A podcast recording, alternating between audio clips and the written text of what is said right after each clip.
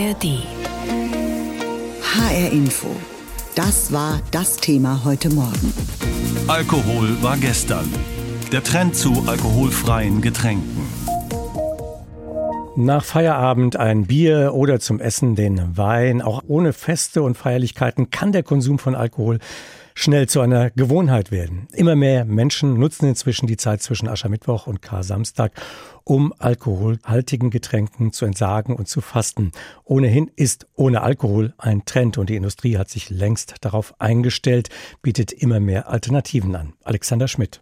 Es ist Mittag beim Getränkehändler Aldrink in Oberursel. Ein Mann steht an der Kasse, Mitte 50, im Handwerker-Outfit und legt seine Äppler-Dosen auf das Band. Auf ihnen steht 0%. Ich trinke mal ein paar Monate kein Alkohol, ganz einfach. Dann wird das so leicht, dass man wegkommt von dem Zeug.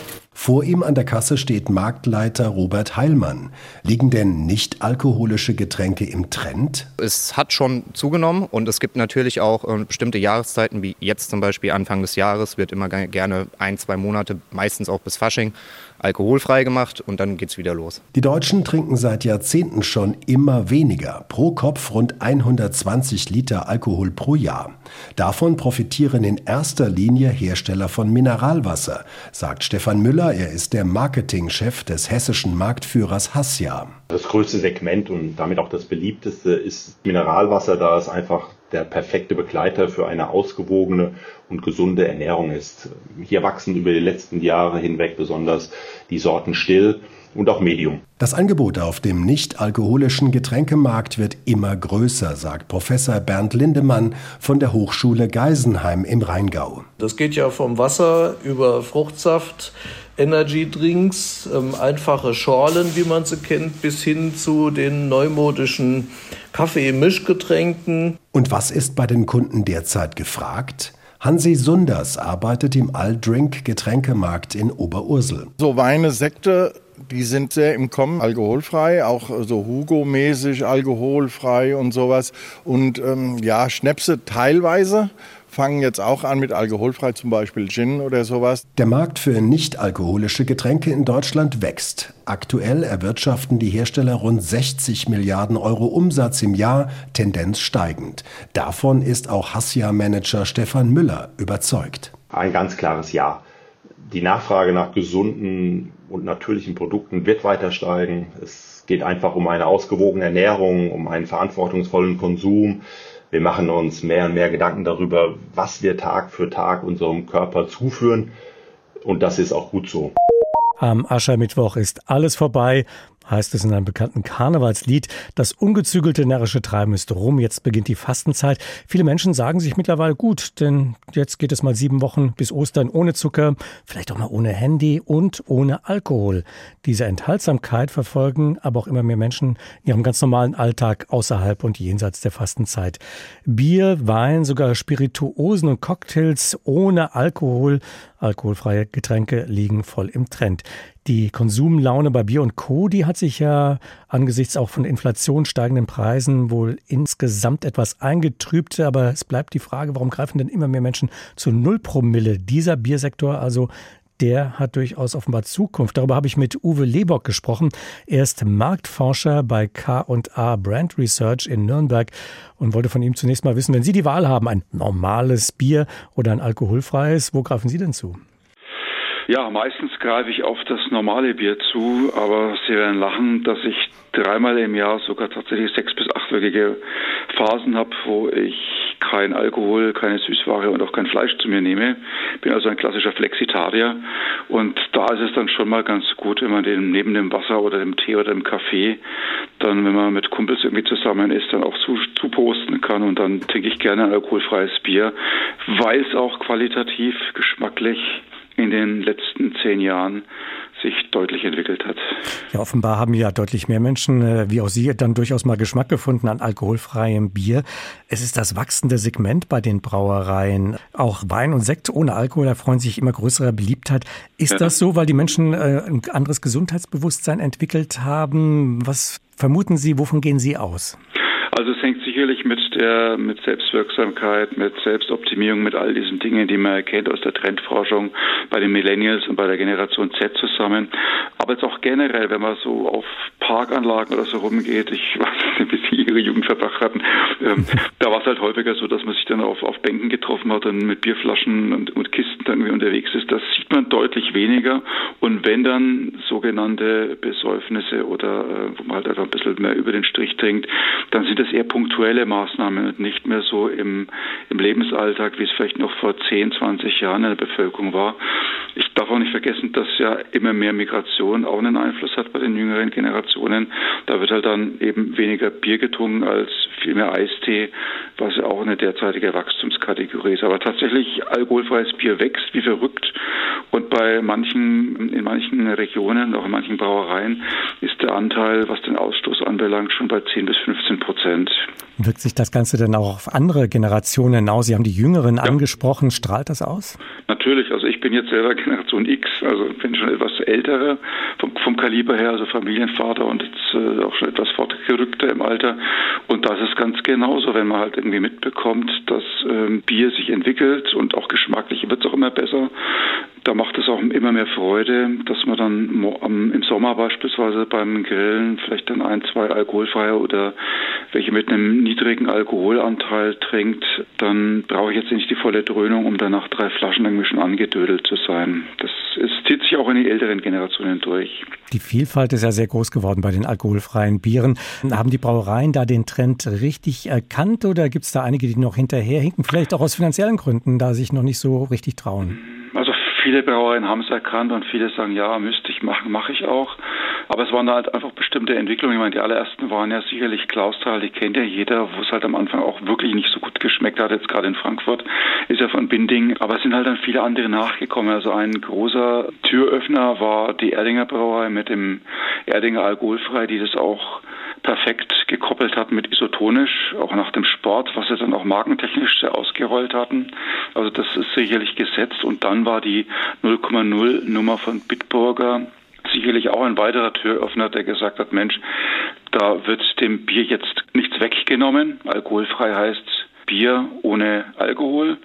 Und so blöd es jetzt klingen mag, ich habe jetzt halt ein Bier mit 0,0 Prozent, die Betonung liegt auf mit, was psychologisch natürlich ein ganz anderer Effekt ist, als wenn ich etwas dem Bier wegnehme. Und die gesamte Craft-Bier-Welle, die darf man jetzt an der Stelle auch nicht vergessen. Craft-Bier ist zwar durch, aber es hat halt den Brauern die Möglichkeit eröffnet, mal ein bisschen mehr auch am Bier herum zu experimentieren, sei es jetzt auf Basis des Reinheitsgebotes oder auch darüber hinaus. Und das tut man letztlich auch bei den alkoholfreien Bieren. Da spielt jetzt das Reinheitsgebot jetzt nicht die Rolle, weil da dem Bier der Alkohol auch quasi entzogen wird. Und ich habe da viel mehr Möglichkeiten und Spielräume, geschmacklich was zu tun. Und das haben jetzt auch immer mehr Brauereien getan und ausprobiert, dass ja viele auf fast 0,0, also mit 0,5 Prozent Restaurant Alkohol hm, so eine Art alkoholfreies IPA oder so rausgebracht haben, die auch immer mehr Beliebtheit äh, bei der Bevölkerung gewinnen. Wie sieht es denn bei Wein und Sekt aus? Können da die alkoholfreien äh, Varianten schon überzeugen? Also bei Sekt nimmt der Verlauf auch immer mehr positive Bahnen an. Beim Wein denke ich, gibt es auch viel Luft nach oben, was den Geschmack anbelangt. Ähm, also man, man experimentiert und es ist ja wichtig, dass überhaupt experimentiert wird. Und was mittlerweile den, das größte Wachstum hat, sind eigentlich die alkoholfreien Spirituosen. Also sowohl von Gin mit 0,0 Prozent oder auch Rum 0,0 Prozent, die niemals nur pur getrunken werden dürfen, weil wenn jetzt einer ein Rumtrinker ist und jetzt ein Captain Morgan 0,0 Prozent trinken würde, der würde ihn wahrscheinlich ausspucken. Aber die Barkeeper, die, die wirklich des Mixens mächtig sind und es gut können, die können da mittlerweile ja Cocktails mischen, die fast genauso schmecken wie die alkoholische Variante, nur dass ich eben danach keinen Kopf bekomme. HR Info, das Thema. Diesen Podcast finden Sie auch in der ARD Audiothek. Klar, ein alkoholfreies Bier nach dem Sport, das nehmen gerne viele an. Alkoholfreier Sekt zum Anstoßen mittags um zwölf auch noch okay. Nur beim Wein, da sind die Verbraucher doch eher zurückhaltend. Wein ohne Alkohol, wo bleibt da Genuss? Werden sich da viele fragen. Doch inzwischen wächst das Interesse. Das Nischenprodukt alkoholfreier Wein wird so allmählich wohl trendy. Nirgends freut man sich darüber mehr als in der Rüdesheimer Weinkellerei Karl Jung, denn dort wurde der alkoholfreie Wein vor über 100 Jahren geboren. Birgitta Söhling, unsere Reporterin, hat das Familienunternehmen besucht. Hier in der Weinkellerei Karl Jung in Rüdesheim laufen die Vakuumpumpen rund um die Uhr. Wir stehen vor einer schlanken Säule aus Edelstahl. Die ist besonders hoch, weil der Wein drinnen wie aus einer Dusche rieselt und durch Siebe zu einem dünnen Film zerstäubt wird, erklärt Inhaber Bernhard Jung. Das sind also ganz feine Waben und da rieselt der Wein eben nach unten ab. Gleichzeitig steigt ein kalter Dampf auf, reißt den Alkohol mit und auf der anderen Seite hat man dann nach wenigen Minuten den alkoholfreien Wein. Zehn Millionen Flaschen produziert das Familienunternehmen pro Jahr unter dem Label Karl Jung oder im Auftrag von Kunden, die den Wein in Tankwagen anliefern. Gerade erst hat Bernhard Jung eine zweite Anlage installiert, um die Kapazität zu verdoppeln. Sein Großvater hat das Verfahren entwickelt und 1903 zum Patent angemeldet. Die geniale Idee war, den Alkohol unter Vakuum zu verdampfen. Nun, das ist genial gewesen, weil sich im Vakuum die Siedetemperatur von Flüssigkeiten herabsenken lässt. Und so können wir Alkohol, der normalerweise bei 80 Grad Celsius entweichen würde, schon bei Temperaturen unter 30 Grad entnehmen. Wenn man die Rohre hier anfasst, sind sie gerade mal handwarm. So werden die Aromastoffe geschont, sagt Bernhard Jung. Wir versuchen eben möglichst viel von dem ursprünglichen Charakter des Weins zu erhalten. 80 Prozent der Produktion gehen in den Export, nur 20 Prozent sind für den heimischen Markt.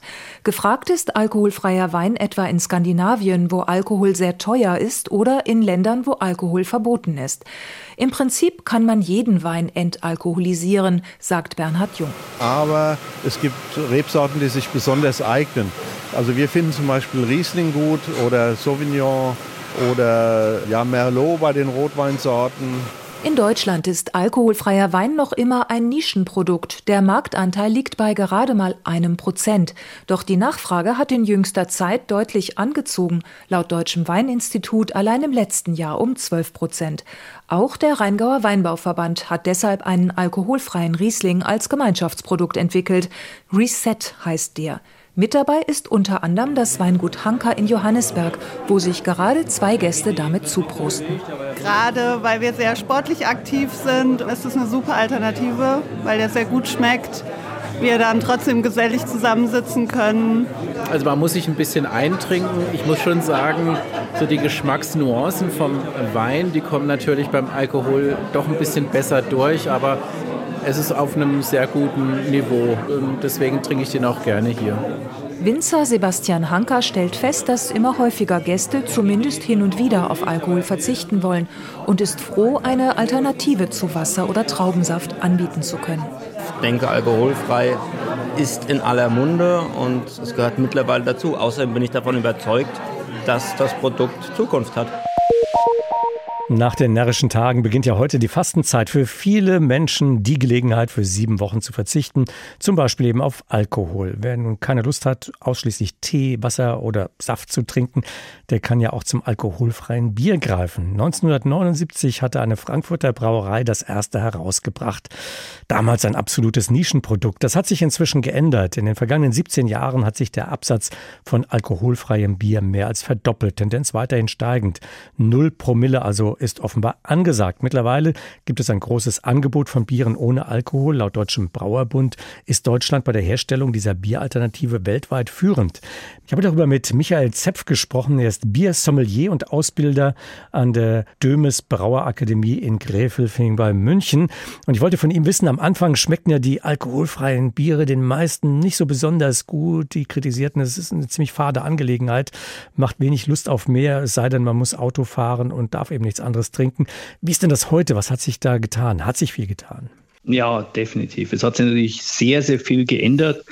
Sie haben völlig recht, vor, nein, vor 20 Jahren war es eher so die ungeliebte Alternative für bestimmte Anlässe, äh, wenn man keinen Alkohol trinken durfte. Das sieht heute völlig anders aus und das sieht man auch in den Verkaufszahlen. Es hat sich dramatisch was verändert und insbesondere für den letzten fünf bis zehn Jahren sowas.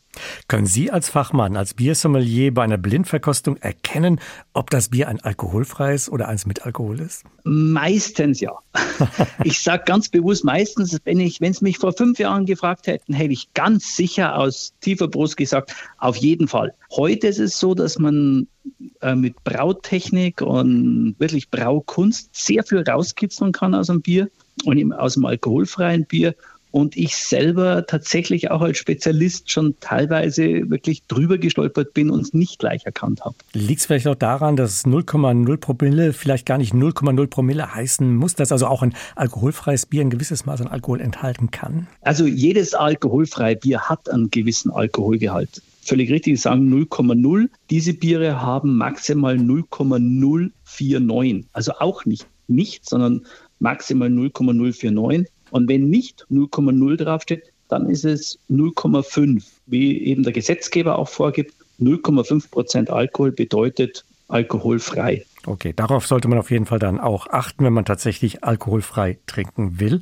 Mittlerweile ähm, gibt es eine große Auswahl an alkoholfreien Bieren, die tatsächlich auch sehr unterschiedlich schmecken, von herb bis äh, süßlich, äh, schlank, eher voll. Was macht denn aus Ihrer Sicht ein gutes alkoholfreies Bier aus, dass Sie sagen, das passt? Das, die Vielfalt macht aus. Es ist völlig richtig, was Sie sagen. Es gibt so viele verschiedene, äh, manche, die eher süßer sind, vielleicht nach dem Sport, wo man auch den Zucker braucht, wunderbar. Andere, die ganz herb sind, kaum mehr Restsüße haben und nicht diese Vollmundigkeit, die dann eher als Durstlöscher dienen. Andere, die hopfenaromatisch sind. Also ganz unterschiedlich und zu unterschiedlichen Gelegenheiten und unterschiedlichen Geschmacksrichtungen wird heute alles eigentlich angeboten. Ist es eigentlich sehr viel aufwendiger, ein alkoholfreies Bier zu brauen im Vergleich zu einem herkömmlichen Bier oder ist das ein sehr ähnlicher Prozess? Es ist deutlich aufwendiger, ja. Man muss, ja, kommt auf die Methode drauf an, aber insbesondere die Biere mit 0,0, die werden normal gebraut und auch normal vergoren und danach nochmal entalkoholisiert äh, mit verschiedenen Verfahren. Und das ist natürlich aufwendig. Der Markt für alkoholfreies Bier wächst ja anders als beim normalen Bier. Da geht die Nachfrage seit Jahren zum Leidwesen der Brauereien zurück, gerade kleinere Brauereien.